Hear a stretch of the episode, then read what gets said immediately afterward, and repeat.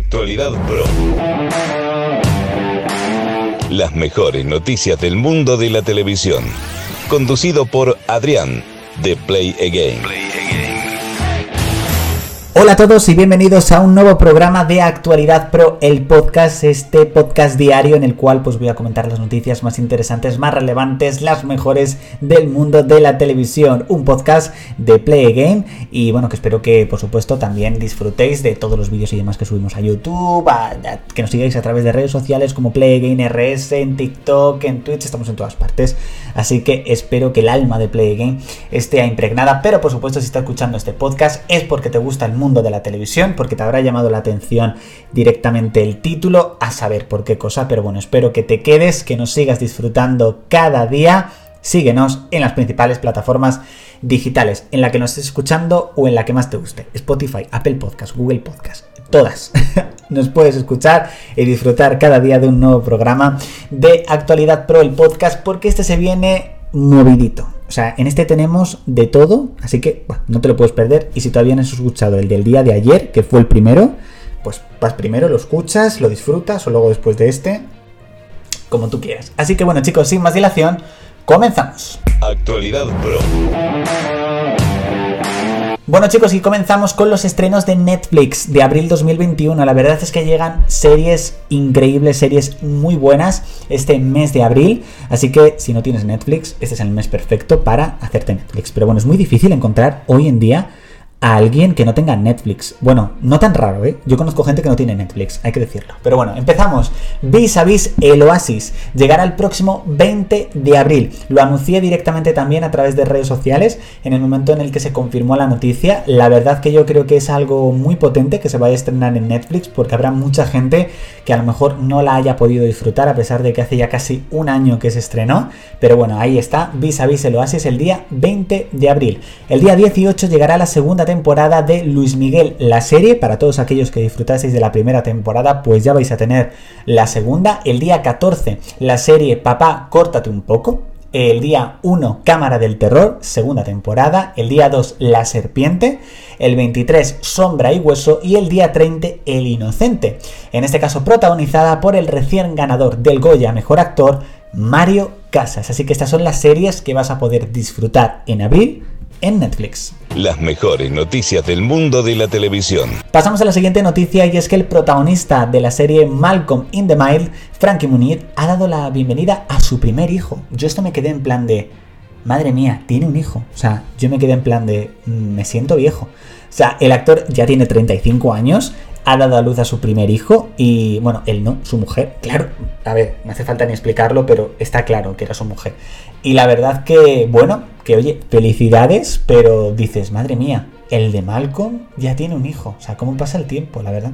Actualidad Pro.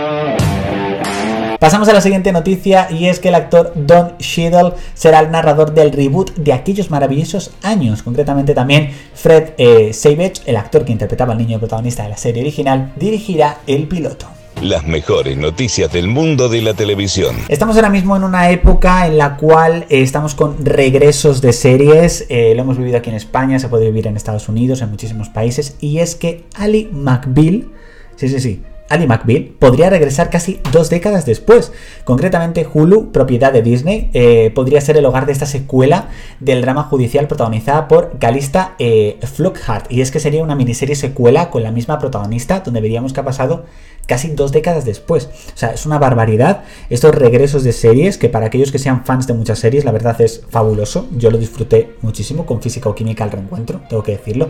También he disfrutado muchísimo con el reboot o secuela remake del internado. Y bueno, para aquellos que les guste esta serie, pues va a ser brutal. Así que bueno, esperemos que se confirme dentro de nada. Pero bueno, la verdad que es una gran noticia para los fans de Ali McBeal. Actualidad Pro. Y pasamos chicos a las audiencias del pasado viernes 26 de marzo y es que Got Talent se llevó la noche sin duda del prime time con un 21,4% y quien quiere ser millonario volvió a bajar con un 12,5% pero yo creo que se sigue manteniendo fuerte contra Got Talent. Concretamente también a destacar la sexta columna consiguió un 7,2%, se hace con la tercera emisión más vista de la noche por delante incluso de la oferta de la 1. Las mejores noticias del mundo de la televisión. Y bueno chicos, hablando de la sexta, ha cumplido 15 años. Aquí es cuando yo me siento más viejo aún, porque yo me acuerdo cuando llegó la sexta, que si no me equivoco era una cadena que no se podía ver en todas partes, es decir, dependiendo la zona, las antenas y demás, se veía o no se veía, había hogares en los que no se veían. Me acuerdo de programas como Sé lo que hicisteis, los debates políticos eh, de la sexta noche, eh, series como Buena Gente, también me acuerdo, bueno, programas como Pesadilla en la cocina, eh, misiones de, fútbol, o sea, yo creo que la sexta sin duda es una cadena que tiene su propia identidad eh, es diferente. Y bueno, desde aquí, felicidades, que son ya 15 añazos. Actualidad Pro.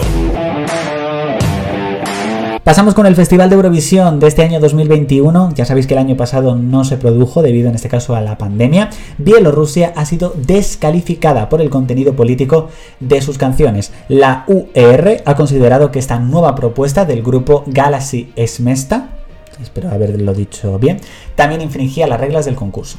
Esta va a ser la edición con menos participantes desde 2014, concretamente van a ser 39 países, a lo mejor esto nos da incluso alguna oportunidad más de poder ganar. Digo, no porque no mandemos algo bueno, sino en este caso porque si hay menos países, pues a lo mejor uno de esos que a lo mejor no, no va a participar, pues a lo mejor era el que iba a ganar, quién sabe. Así que bueno, oye, pues poco a poco, tacita tacita, a lo mejor este año nos hacemos. Sí que es verdad que a mí me gustaba mucho la canción de Universo. Las mejores noticias del mundo de la televisión. Pasamos a la serie The Boys que ha sumado a Katia Winter, eh, conocida por la serie Dexter, como Little Nina, la amante de los juguetes sexuales, para su tercera temporada, que creo que hace unas 3-4 semanas que comenzó su rodaje. O sea que para aquellos fanáticos de esta serie, que yo la tengo pendiente, pues es una gran noticia. Actualidad Pro. Pasamos a Barrio Sésamo, va a incorporar dos personajes de raza negra para dar visibilidad eh, a la igualdad. Estos nuevos personajes se incorporarán muy pronto a la mítica serie CBS. Me parece una gran incorporación, sin duda, y espero que no sea la primera, por supuesto, de la igualdad que quiere mostrar en este programa infantil las mejores noticias del mundo de la televisión. Y finalizamos con algo muy grande, que es que George R. R. Martin, creador por supuesto de Juego de Tronos, ¿quién no conoce a este hombre? Hombre, habrá gente que no le conozca, ¿verdad? Ha firmado un contrato millonario con HBO. El escritor va a producir y va a supervisar también el trabajo de hasta siete proyectos basados en el universo de la ficción. O sea, yo me acuerdo cuando finalizó Juego de Tronos que había, bueno, 80.000 spin-offs ahí puestos. Bueno, 80.000. Iba a haber, bueno, una serie por cada día del año de, de, Juego de Tronos. Después, incluso se empezó a rodar una, creo, con Naomi Watts y se canceló, incluso. Cancelaron otra, cancelaron otra. Luego se quedaron únicamente con House of Dragons y ahora no sé por qué, de repente empiezan a anunciarse de nuevo más spin-offs de Juego de Tronos. O sea, no sé exactamente qué es lo que está pasando, pero bueno, hasta siete proyectos basados en Juego de Tronos. O sea, me he quedado helado, pero bueno, oye, pues ahí está. Juego de Tronos seguirá en HBO, a pesar de que ya llevamos tiempo sin, sin Juego de Tronos. ¿Cuándo finalizó Juego de Tronos? En 2019. En 2019 finalizó Juego de Tronos. Hace ya casi dos años. Casi dos años, madre mía. Bueno, que es lo que tuvimos que esperar casi entre la penúltima y la última temporada, que me acuerdo yo.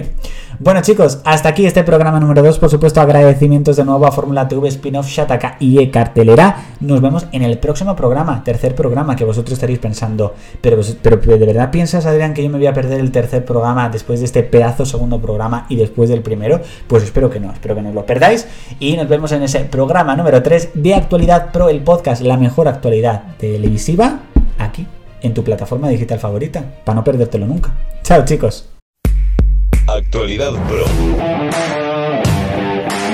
Las mejores noticias del mundo de la televisión. Conducido por Adrián, de Play Again.